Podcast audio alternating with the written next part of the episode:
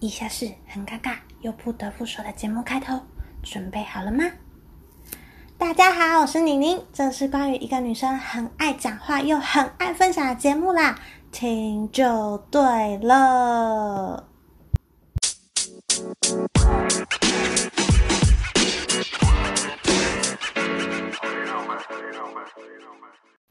嗨，欢迎回到 CNN 好奇妮妮的频道。之前不是有跟大家说，我要在过年前弄出一个小小的录音室吗？我弄出来了，我现在就在里面录音。然后我觉得收音听起来好像比之前好一点，因为这边其实就是没有什么人会经过。那如果还有杂音的话，再麻烦私讯告诉我，我会再看看要不要调整哪边这样子，就拜托大家啦。然后快过年了耶，大家有没有变得比较忙啊？就如果像公司的话，可能就赶出货进货啊，赶结账之外，是不是最麻烦就是家里的大扫除？因为呢，我我家呃，我妈从小教教育我们说，所有东西都要搬出来，然后把那个柜子擦干净之后，整理出来的东西要再整齐的放回去。所以呢，每年大扫除，我们家都要花非常多的时间弄。那时间又过得很快，像今年大扫除，我就想说，不是才刚搬出来吗？为什么又要再 又要再大扫除了？就很堵然这样。如果呢，你跟我有一样的心情啊，那麻烦你听完接下来几分钟，绝对有帮助。这几年下来呢，其实我整理了很东西，很多东西出来，就是那种谨遵那个书上断舍离所教的原则，什么两年没穿的衣服啦，丢。然后两年没用的文具用品丢丢丢，这样子，反正就是，总之一段时间没有用的，就把它丢掉，或是捐给别人就对了。我们生活中真的。不太需要这么多东西，有时候丢了什么东西，我自己也不记得了，就是它它真的不重要，然后放在那边只是占空间。那整理出来之后呢，空间变了很多，然后大扫除也不用扫这么多，有够爽。然后最重要的是，因为我有点小小的强迫症嘛，就是东西都要放好，所以我都不会零散的乱放，我都会收集一些盒子啊，或是可爱的袋子，然后分类的装好，所以我的房间呢，东西看起来都会方方正正的，然后超好整理，看了又舒服。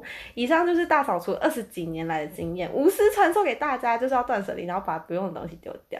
好，其实是因为我刚在打扫，然后现在休息来录音一下，顺便跟大家分享心得。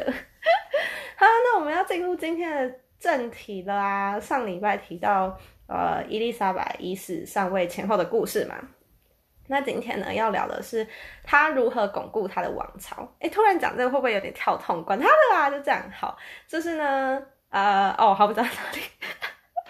嗯，突然腔调，讲到说如何他如何巩固他的王朝，然后还有做了哪些事情，让英国人民票选他成为英国史上最伟大的第七名。好，伊丽莎白继位的时候呢，其实英格兰的国力并不兴盛，他们有庞大的债务，但为了稳定国家呢，这时候只能开始就是调整国家的财政嘛。那要向人民课税吗？整个国家就因为新旧两教的原因搞得动荡不安。那如果政府这时候又加课税，岂不是就是想要逼人民造反嘛？对不对？那当时候呢，其实是欧洲的大海大航海时代，所以呢，伊丽莎白就把脑筋动到了就是这一块，就是英国海盗啊、海上的这些东西的上面。他私底下呢，鼓励了英国的船长们去袭击西班牙。从加勒比海运来的金银财宝，袭击西班牙的原因呢，是因为西班牙在当时是一个非常强权的国家，那有钱呢，又一直想要觊觎英格兰的主权。除此之外呢，伊丽莎白还跟海盗们就是私底下定了一个叫做私掠状，私下的私，然后掠夺的掠，投名状的状，算是给予海盗们一个保障。但女王也不是吃素的啊，她既然默许你偷你抢，当然她也要好处，所以这个私掠状呢，就是说你抢来的也要分给女王，这样就按比例分给女王。然后这个行为呢，虽然很拔辣，但是却为英格兰带来不少的财富跟民族的荣誉。就是大家讲到英格兰海盗，就可能就说哇，英格兰海盗真的超可怕，很凶猛，这样其实就是因为他们背后有政府在支持他们。那有人就想说，那西班牙没有人发现或阻止吗？当然有啊，但这就靠伊丽莎白她的外交能力。她当时呢，不断的跟西班牙的国王叫菲利二世打一些模糊仗啊，然后使出一些美人计，然后就让菲利二世认为说，哎，他有机会可以得到英格兰这个江山，又可以得到伊丽莎白这个美人。那自古英雄难过美人关嘛，我们伊丽莎白又是个美人儿。就这样过了一段时间呢，英格兰就慢慢。的经济啊，国力就慢慢追上西班牙，然后振兴了整个就是国家的经济。然后还开始拿这些钱啊养兵，然后培养一些打手。什么打手呢？举例来说，像是法国跟荷兰，当时他们都有继承人要抢王位的问题，所以呢，伊丽莎白就出手去帮助那些有利英格兰的人选，然后等他们上任之后呢，开始联合打击西班牙。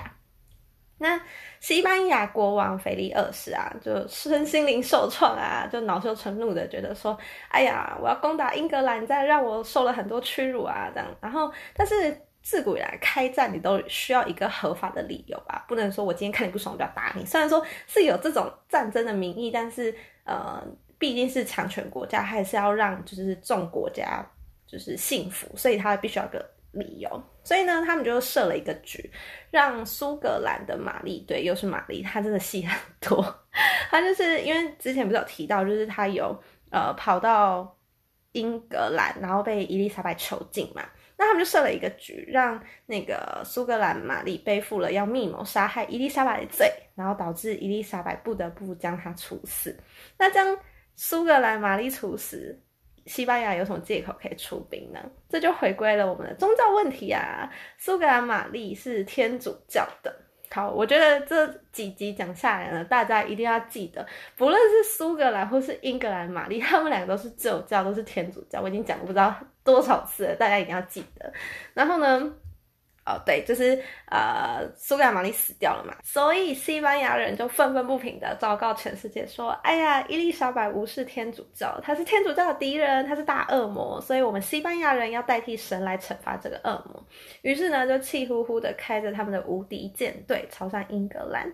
那女王这边呢，有什么反击呢？据说他当时呢不顾自己的安全，就不带卫兵，也不穿盔甲，就直接冲到海军那个地方，然后发表了一个历史上很著名的演说之一。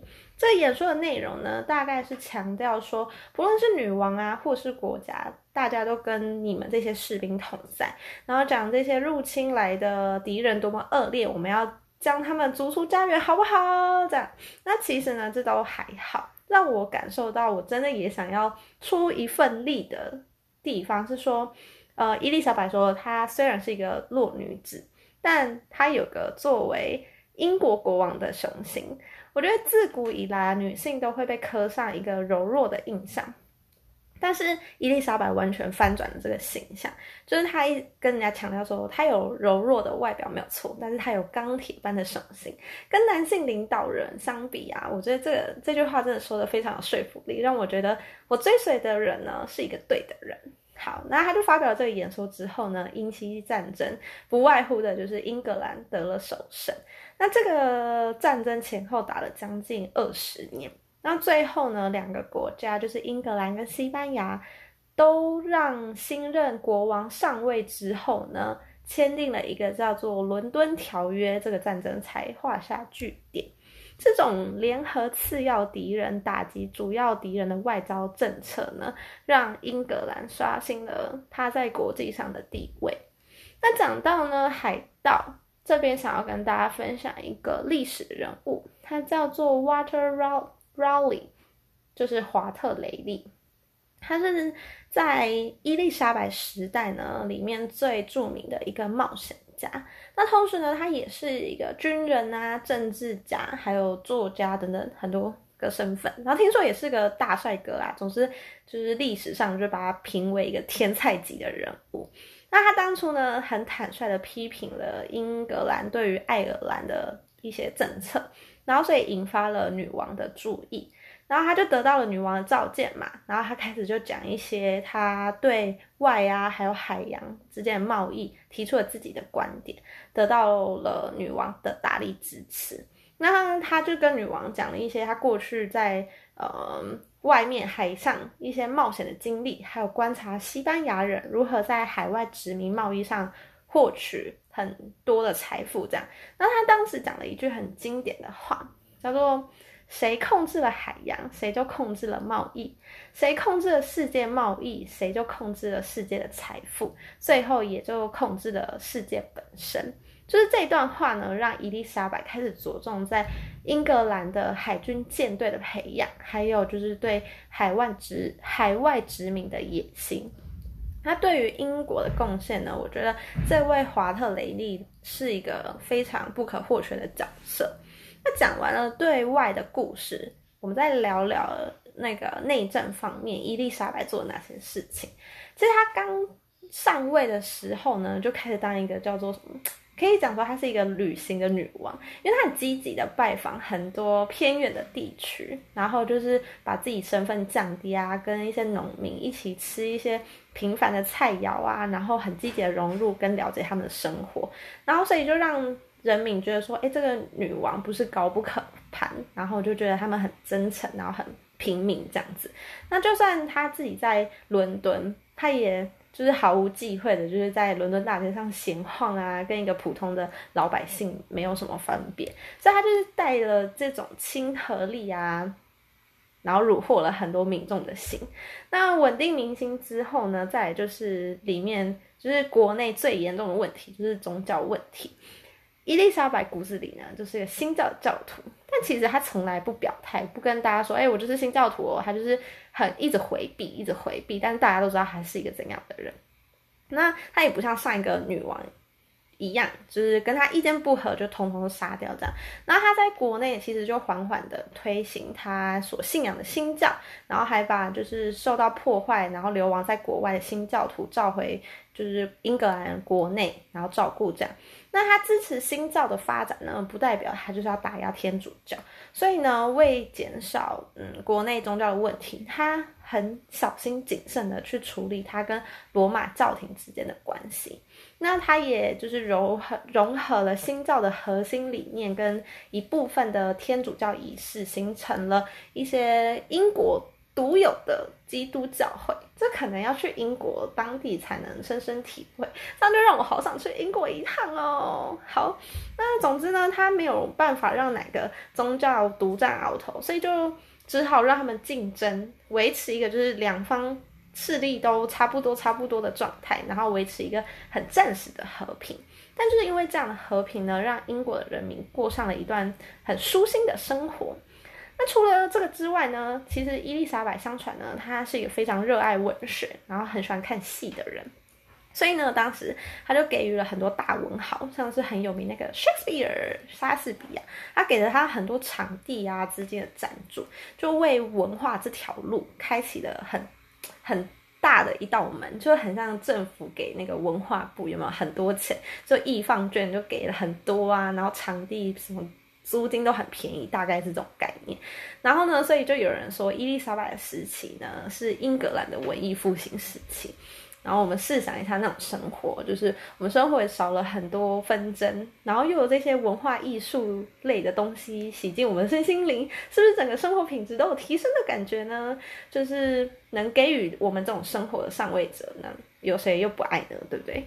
好，那过去累积的问题解决了，现在的状况社会也安定了，那就剩下未来啦。人总有死的一天嘛，所以呢，伊丽莎白的王位，她英格兰到底要交给谁呢？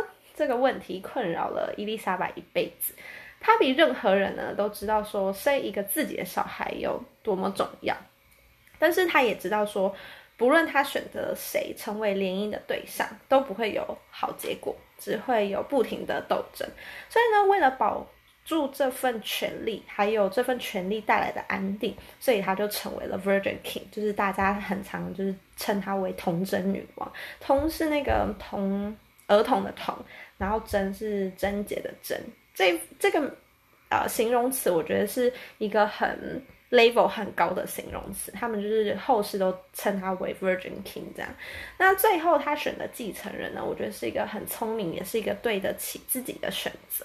就前两集很常提到的那个谁，詹姆士六世，就是那个苏格兰女王玛丽一世的儿子，选他成为继承人。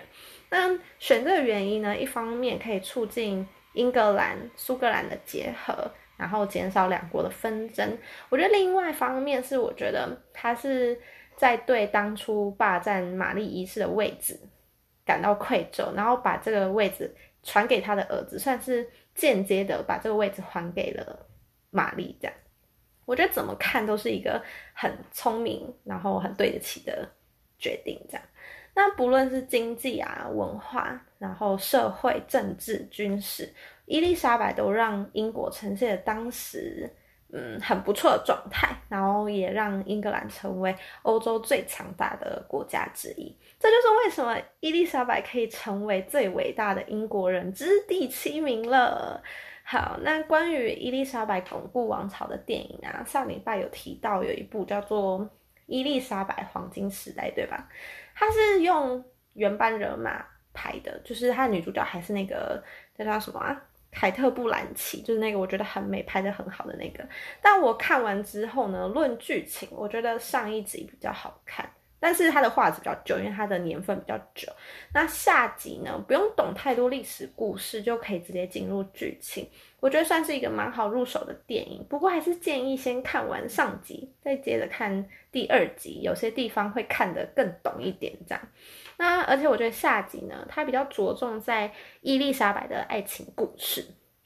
嗯，哪一段爱情故事呢？不是那个罗伯特，是呃。有一些史料呢，他有隐约提到，其实伊丽莎白跟我刚刚讲那个海盗探险家那个华特雷利有一段感情，就是好像伊丽莎白跟他就是猴熊尬，就是互相喜欢这样，但是因为对方就是一个平民，所以伊丽莎白不能跟他怎样。就电影呢，就把这段感情的比重放的有点多，有点大。然后反而是我觉得很经典的西班牙战争，竟然就是很粗略的带过，让我有点小失望。那除了这个部分以外，我觉得它还总体来说还是一个可以加深历史概念的电影啦。所以如果满分五分的话，我大概给个三点九四分吧。好，就三点九分。好，那不过在服装设计跟运镜的部分，我给满分。尤其是运镜的地方，因为那个西班牙无敌舰队来犯嘛，那有一幕是大家在拟定那个战略，就说哎敌方从哪里来啊，然后就有一幕就是地板全部就是整个英格兰周围的那个地图，然后。伊丽莎白就在正中央，然后没有人，就是在那个画面，就只有一个伊丽莎白在地图的正中央。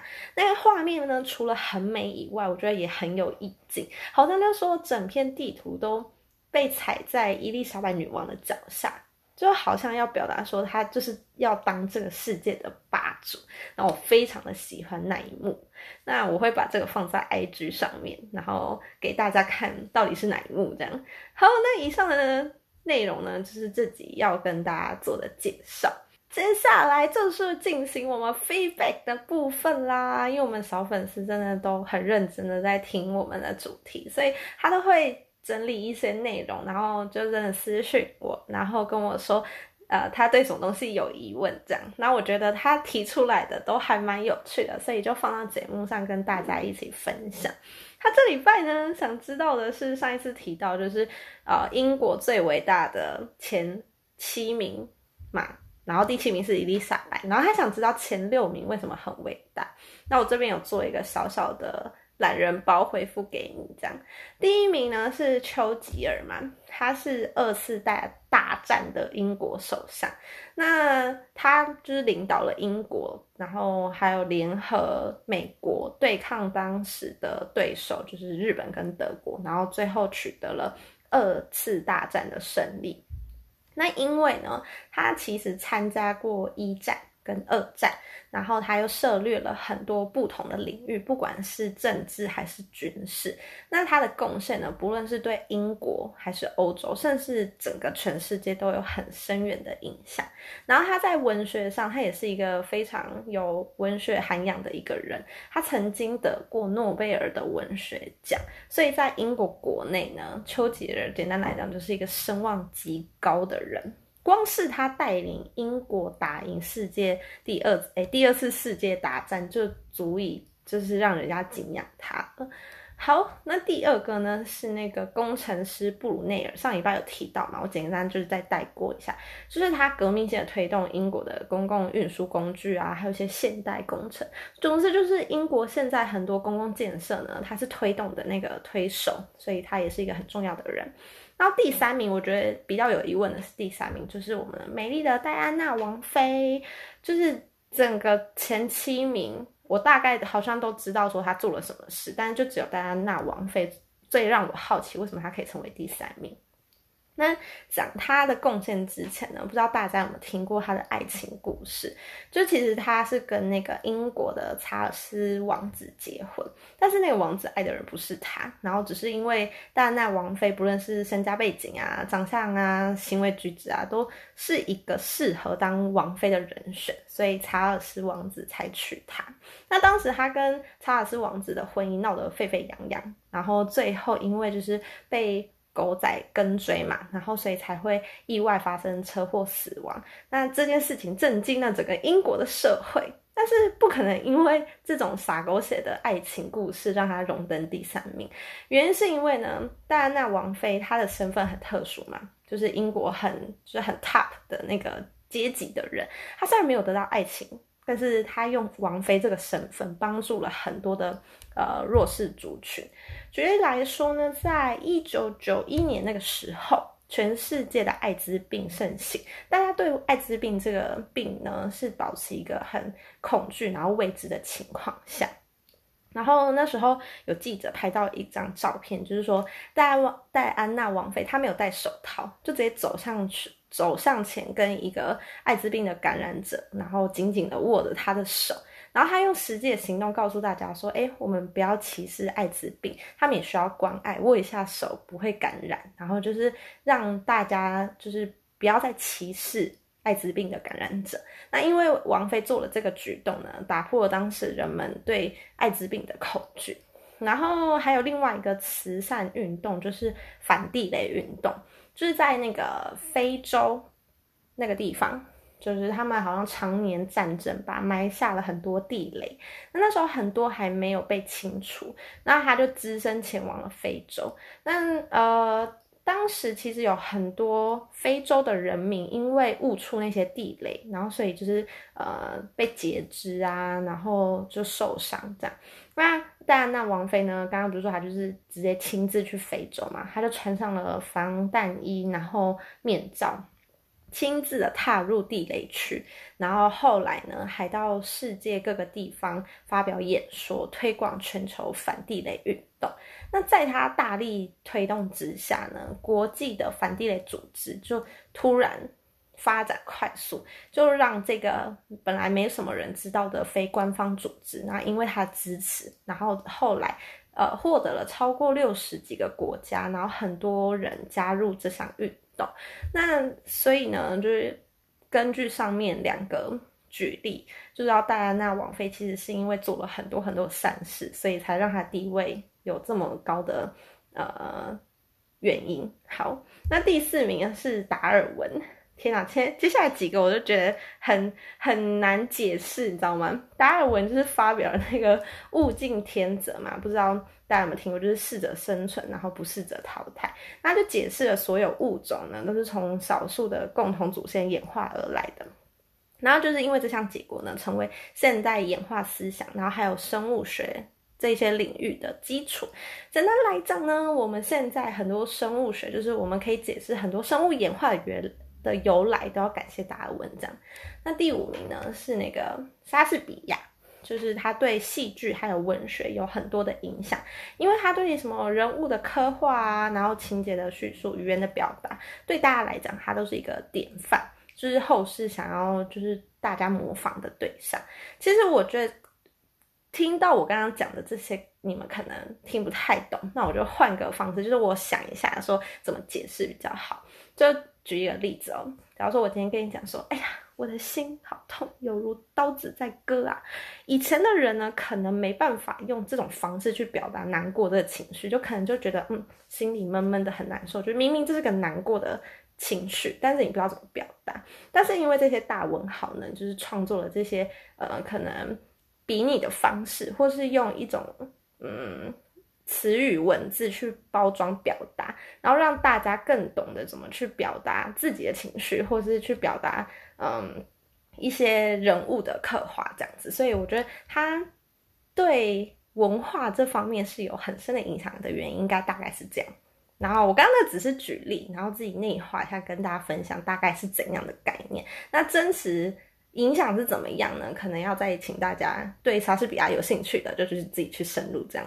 好，那第六名呢是那个被苹果砸到砸到的牛顿。好，然后它重要的地方就是在物理学界跟天文学界嘛。我觉得内容呢，我自己看完就觉得非常。就是难理解，所以我只能用非常粗俗的方式跟大家说，就是他在科学界发表了很多定律啊，然后理论都是现在工程学的基础。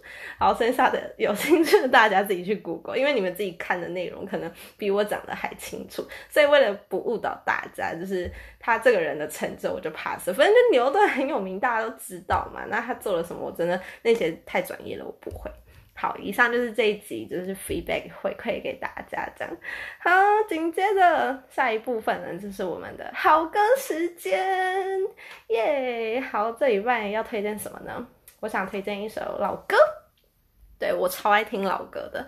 然后之前也也是会听年轻的啦，然后独立乐团也是会听，但是因为就是老歌，我觉得他们有些都还蛮耐听的。然后这好像是我第一次分享老歌，对不对？哎，没有没有，之前好像有。就是分享那个什么爱要怎么说出口。好，我觉得这首可能再更老一点，大家可能没有听过，因为之前那个爱要怎么说出口，还有在比赛上就是唱过，然后这首好像就没有。然后这首叫做许美静的《阳光总在风雨后》，我觉得大概是因为看完伊丽莎白的电影，然后他不是有一幕就是跟西班牙无敌舰队对战的画面，然后让我想到这首歌。因为他们在跟无敌舰队大战的时候是那种下雨天，然后就是在海上，然后乌云密布这样，然后最后就是他们获胜了嘛，就有阳光出来这样，然后我就突然想到，嗯，阳光总是在风雨后这样，然后还有外加就是最近快年底了嘛，然后很多人就是。很忙啊，很爆炸，然后都会跟我聊聊，抒发一下他们的心情，就觉得这首歌很适合最近压力很大的人，就是轻轻松松的曲调。然后如果你想要听看一下歌词，它有一点心灵鸡汤的感觉。那总结呢，就是希望大家嗯再撑一下啦，快要过年了，然后快要放假，可以轻松一下了，这样好。就分享给大家，那我们这礼拜就差不多这样喽。好，那下礼拜再见啦，拜拜。在迷雾中让你看透，